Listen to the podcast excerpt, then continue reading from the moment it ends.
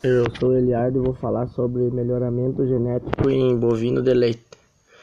Uma das principais causas da baixa produtividade do, do gado leiteiro é a qualidade genética do animal. Para produzir mais e melhor, o gado leiteiro precisa ter uma boa genética. Isso é possível através de uma incorporação de genes que possuem características desejáveis para alta produção dentro do rebanho leiteiro e a retirada de genes indesejáveis. Uh, nesse processo é utilizado o critério da seleção. Os melhores reprodutores são escolhidos para ser os pais da próxima geração. E esses animais são superiores ge geneticamente e podem ser fêmeas ou machos. Na área de bovinocultura, o mais desenvolvido é o macho.